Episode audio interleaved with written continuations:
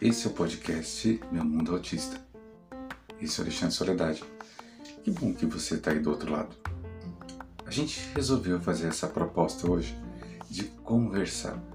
Esse é um podcast exclusivo para quem nos segue, que nos acompanha. A gente vai falar sobre limites do autismo.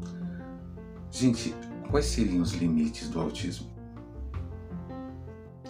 É determinado pelo quê? Existe o limite do autismo e o limite da pessoa autista. Então, a gente pretende começar a conversar sobre um assunto que aos poucos passa a ser uma rotina na vida de você, principalmente você, pai e mãe, porque é preciso entender: seu filho não vai deixar de ser autista ao atingir a fase adulta da vida. E aí? E depois? Ele não vai ser mais aquela criança que tá, depende totalmente de você. Ou será? Vamos conversar? O autismo, como a gente bem sabe, ele é ele se manifesta, ele é apresentado em três formas, três níveis. Esses níveis é, conjugam ou aglomeram vários tipos de transtornos ou apresentações ou manifestações do espectro autista. Então, existem várias, vários grupos de pessoas que se enquadram no nível 1 e assim por diante, no nível 2, nível 3. O nível 3 a gente sabe que é o nível que vai depender um pouco mais da gente, depender de pessoas ao seu redor, mas não necessariamente, mesmo sendo nível 3, não quer dizer que ele não tenha condição de ter alguma autonomia. Verdade, quanto mais o autismo se apresenta de uma forma mais dura, mais severa, ele perde a autonomia. Mas mesmo assim, a gente tem que lutar para que isso aconteça, tá? Quando a gente fala de, do autismo, eu achei uma frase bem interessante de um texto que diz assim: quando se discute sobre o futuro de uma pessoa autista, sempre vem em mente a possível independência que essa pessoa terá. Esse é um assunto que infelizmente ainda hoje assusta algumas pessoas. Pois é, meu filho será independente? Minha filha será independente? O que você acha? Analisando a situação hoje, o quadro hoje, a condição hoje do seu filho, sua filha, ah, não dá para saber, meu filho é muito novo ainda, minha filha é muito nova ainda. Mas o que você tem feito para promover a independência do seu filho, da sua filha? Quando a gente faz questão, gente, não é questão de gênero, tá? Falar toda hora filha, porque durante muitos e muitos anos o autismo foi dado como uma doença ou patologia ou condição associada ao gênero masculino. E isso dificultou em muito o diagnóstico das meninas. Muitas meninas só conseguiram receber o diagnóstico já na fase adulta da vida, porque criou-se a mítica que o autismo era uma condição masculina. Para que a gente coloque na mente das pessoas que existe o autismo feminino por isso que a gente força a dizer sua filha, sua filha, tá? Então é, é importante isso. Então qual seria o nível de independência? Primeiro você tem que identificar quais são hoje os limites do seu filho ou sua filha. Quais são os limites? O limite da fala, o limite da comunicação. A fala e comunicação são coisas diferentes, são bem distintas. Então, o fato de seu filho não ter a fala não quer dizer que ele não se comunique não quer dizer que seu filho, por exemplo, existe uma limitação, talvez mental. Não quer dizer que ele não seja uma pessoa inteligente, mas que talvez ele não tenha a capacidade de absorver ou devolver a informação como a gente espera, uma informação processada que nós esperamos que ele devolva. Então, ao falar sobre limites do autismo, é preciso identificar primeiro quais seriam, em tese, os limites do seu filho, da sua filha e também perceber quais são os meus limites. Porque muitas vezes o autismo se apresenta de uma forma branda, leve, mas vamos fazer um parêntese, mesmo leve, de leve não tem nada. Mesmo as manifestações ou apresentações mais singelas ou mais simples ou até discretas da condição autista, a gente percebe que existem limitações da criança autista, do jovem autista e também nossa, pai e mãe. Muitas vezes a gente fica perdido, a gente não sabe o que fazer. Mas é uma coisa que é talvez via de regra e parece uma coisa até tola. Na dúvida, eduque seu filho como se fosse uma criança normotípica. Sim, a pessoa autista se desenvolve idêntica a uma criança normotípica, exceto pelas situações em que existe uma necessidade de atenção especial. Então, não é uma criança de cristal.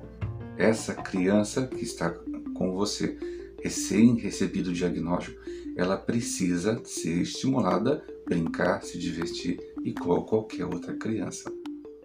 Esse ponto é um ponto crucial e aí te faço novamente a pergunta: qual é o seu limite?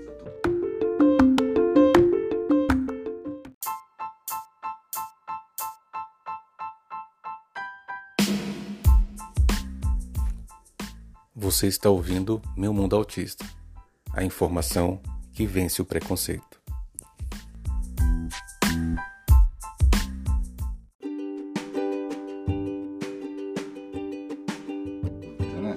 Qual seria, qual é o seu limite? Né? Então, agora vamos tentar elucidar qual é o meu limite. Meu limite, de repente, é a informação.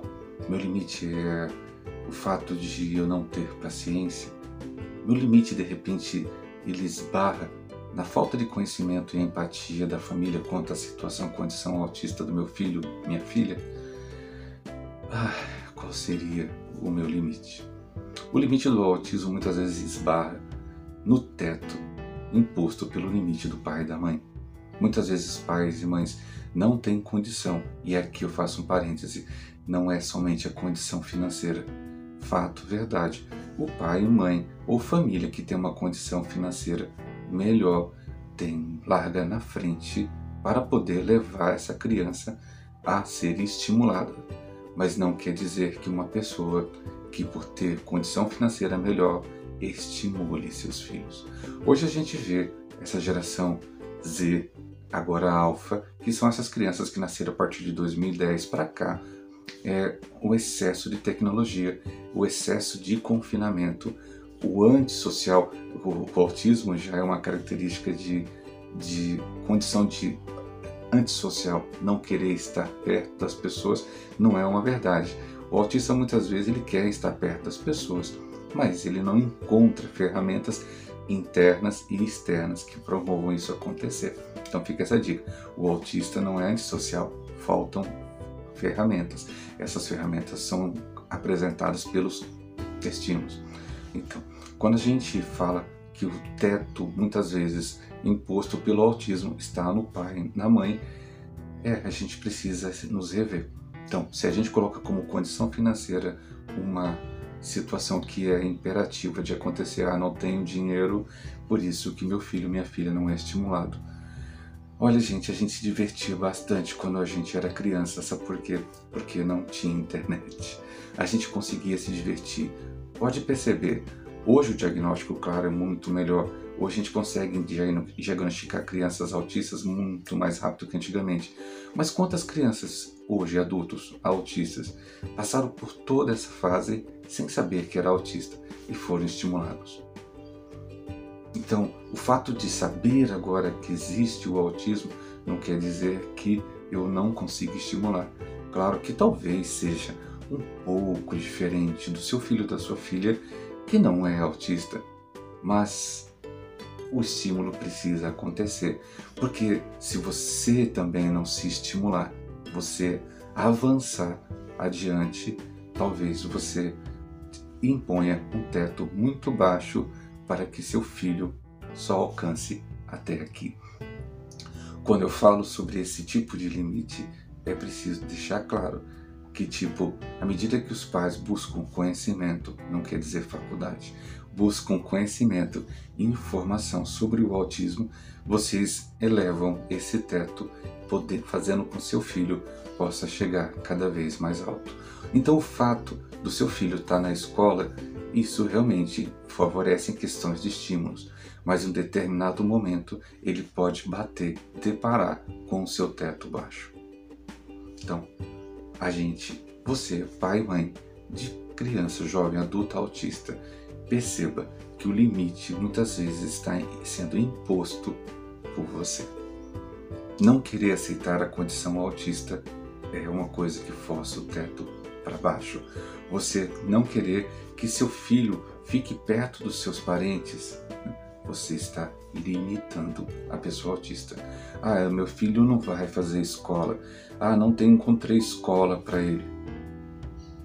Ah, mas meu filho ele não fala, então por isso que eu prefiro que ele fique em casa. Quanto mais você de repente impõe um teto cada vez mais baixo, a criança, o jovem autista não consegue chegar. Quanto à terapia, gente, é, nós gostaríamos que tivesse terapias e terapeutas, psicoterapeutas e toda essa abrangência para todo mundo. O SUS deveria amparar, mas amparar você também, pai e mãe. Mas quando você fala de limite, o céu é o limite. O céu é o limite. Seja o primeiro terapeuta do seu filho, da sua filha. Você, sim, você, você seja o primeiro terapeuta, terapeuta da sua filha.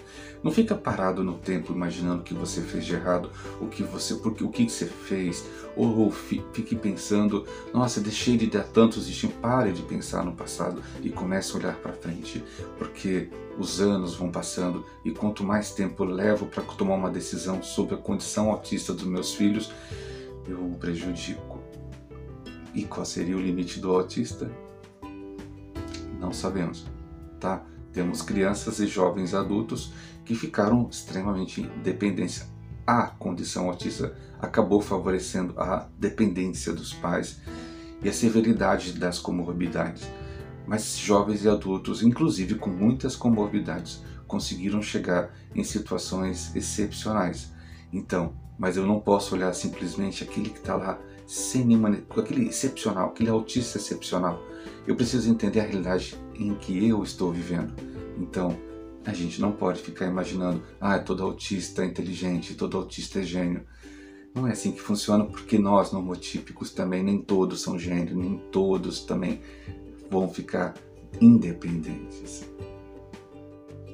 Então, te fiz refletir sobre isso.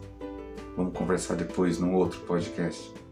Manda pra gente Conversa com a gente, entra no nosso grupo de Facebook. Nós temos um grupo no Facebook, vai lá, joga suas perguntas. Ah, a gente podia conversar sobre isso. Tudo bem? Esse é o podcast Meu Mundo Autista e esse é o Alexandre Soledade. É a informação que vence o preconceito.